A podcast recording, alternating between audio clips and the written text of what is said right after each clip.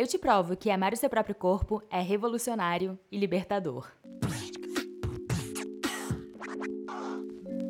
caralho! Eu fiquei muito feliz de ter conversado com algumas de vocês sobre o fato de termos palavrões aqui nesse podcast. Eu tava com bastante receio de vocês estarem me julgando do mesmo jeito que minha mãe costuma fazer, sabe?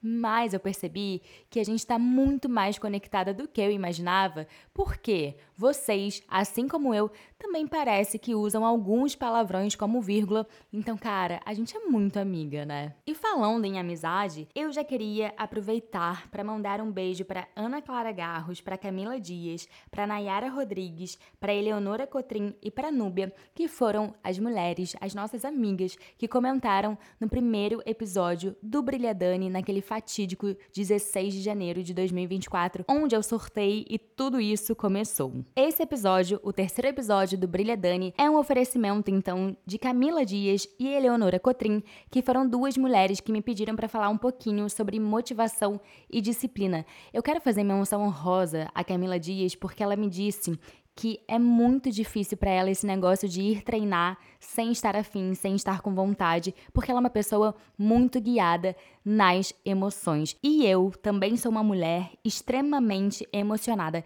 Inclusive, eu ouso dizer que se eu não fosse tão emocionada, eu não teria culhão. Pode falar isso? Eu não teria coragem de decidir correr uma maratona. Mas antes da gente falar sobre sermos mulheres emocionadas, eu queria muito dar alguns passos para trás. No segundo episódio, eu compartilhei com vocês que eu corri a minha primeira maratona, a Maratona de Los Angeles, rodeada de mulheres muito inspiradoras. E uma delas foi nada mais, nada menos que Adriana Silva, que é nada mais, nada menos que maratonista recordista do Brasil. Ou seja, a mulher sabe muito. E, cara, eu tive a oportunidade de trocar muito com ela. Seja ali nos nossos encontros presenciais, mas até no WhatsApp. Quando eu tava desesperada, eu mandava áudio pra Adri e ela sempre me ajudava e me inspirava e me mantinha focada, sabe? Então tá aí. Eu acho que uma das coisas mais importantes é você conseguir ter umas amigas que te ajudem e te inspirem e te lembrem o tempo inteiro onde você quer chegar, porque às vezes a gente esquece, sabe? Mas o maior ensinamento que a Adri me deu, né, me ensinou, e assim, é um ensinamento que não só a Dani corredora tem dentro dela, a Dani mulher que faz 50 milhões de coisas ao mesmo tempo, a Dani que tá ali todos os dias tentando dar o melhor de si pro mundo, também leva esse ensinamento dentro dela, sabe? E eu acho que essa é a maior beleza que o esporte carrega, porque a gente aprende coisas enquanto a gente tá ali praticando esporte, mas na grande maioria das vezes são coisas que a gente consegue agregar pra nossa vida, sabe, como um todo. E aí, o que que a Adri me ensinou? Ela me mostrou o quanto os treinos mais difíceis, os treinos em que eu sofria iam ser importantes para minha maratona. Na verdade, basicamente, na perspectiva dela, é como se os treinos difíceis, os treinos duros, me deixassem com um mental mais forte. Então, se algo ali durante a prova, se algo na maratona, se algo naquele dia que tá tudo valendo, viesse me deixar com dúvidas, viesse me deixar com medo, cara, eu ia lembrar do quão forte eu fui naqueles treinos em que tudo deu errado. É como se eles me ensinassem mais do que os treinos em em que é tudo encaixadinho, tudo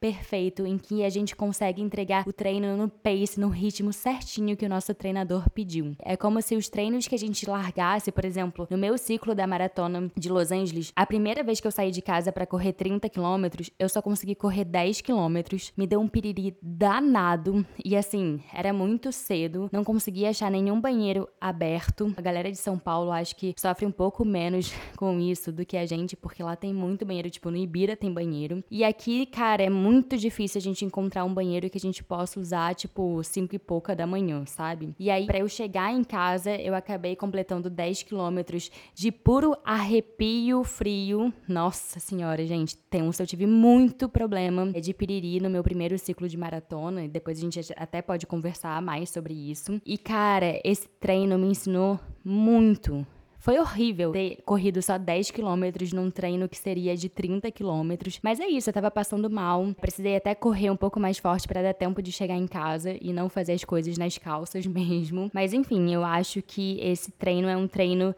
que, cara, nossa, tipo assim, me escancarou o quanto era difícil o que eu estava me propondo a fazer. E eu acho que isso é muito importante. A gente fala muito sobre maratona. A gente às vezes esquece de falar o quão árduo é o processo. Olha que loucura, eu tô contando para vocês que um treino em que eu quase me caguei foi um treino que me deixou mais forte para correr 42 quilômetros. Gente, que saudade da época da escola, que era só a gente estudar um pouquinho mais pra gente tirar uma nota melhor, assim. Era assim que a gente aprendia as coisas e não passando perrengue. E eu acredito muito nisso desde então. Então eu tenho uma, um pensamento de que todos os dias importam. Eu acho também que aqueles dias em que a gente acorda e percebe que, caraca, tô exausta e a gente decide que a gente não vai correr porque a gente precisa descansar mais naquele dia pra gente conseguir render no trabalho, render no nosso dia a dia, sei lá quantas de vocês são mães e precisam dar muita atenção aos filhos. Cara, esses dias contam também. O que eu vejo é que a corrida precisa caber na nossa vida e ser uma relação saudável, sabe? Não adianta a gente achar que a gente vai acordar todos os dias extremamente motivadas para ir correr, porque isso não vai acontecer. A verdade é só uma: ninguém acorda todos os dias super feliz para ir correr. Gente, o Drauzio Varela já compartilhou sobre isso. Ele já compartilhou que em nenhum dia ele acorda com muita vontade de correr, mas ele vai no automático, sabe? No dia anterior ele já separou a roupa, já separou o tênis, já separou tudo para ele precisar raciocinar menos. Então ele acorda no automático, se arruma no automático e vai correr, porque simplesmente ele precisa ir correr. Isso também é um ponto que me ajuda muito, assim. Sempre que eu tenho que correr no dia seguinte, eu deixo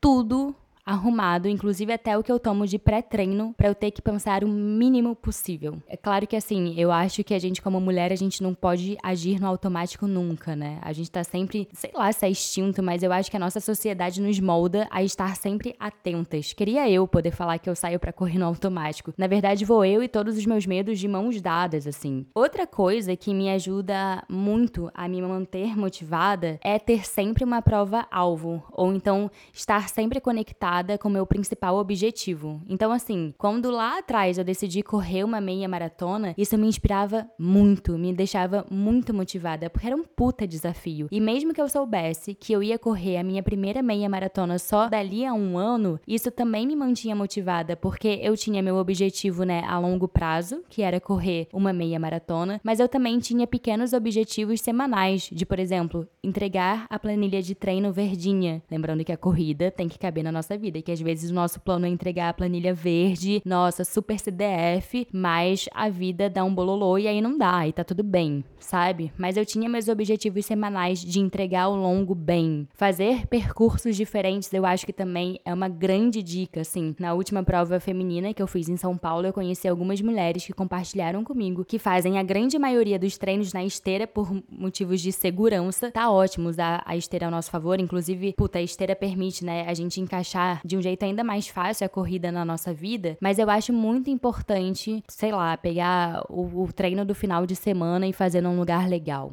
ir mudando, sabe? Eu acho que ela tem que caber na nossa vida, mas ela não tem que ser chata. Eu acho que é muito importante a gente estar conectado com o que motiva a gente, sabe? A corrida entrou na minha vida para ser válvula de escape, e mesmo ela sendo trabalho hoje, eu quero que ela continue ocupando esse lugar de válvula de escape. Eu quero que a corrida continue sendo o que me mostra o tempo inteiro o quão forte eu sou. Eu quero que a corrida continue me ensinando todos os dias sobre amor próprio, sabe? Eu vou correr, e assim, esse é um pensamento que eu uso muito ao meu favor. Ir correr escolher acordar cedo e ir treinar é uma coisa que só eu posso fazer por mim. E o pós sempre vale a pena. E eu acho que essa é a principal mágica da corrida, a principal mágica do esporte. Tem coisa que tenha mais valor do que isso? Eu acredito que não. Esse foi o terceiro episódio do Brilha Dani. Eu espero que você já tenha começado o seu dia brilhando por aí, ou então que você consiga um tempinho pra brilhar por aí, afinal de contas. Nossa, gente, eu me acho gata pra caralho quando eu termino um treino, quando eu tô toda suada, descabelada. Eu gosto do que me despenteia, sabe? E a gente se encontra por aqui. Se você ainda não segue esse podcast aqui no Spotify, por favor, faça isso. Bora!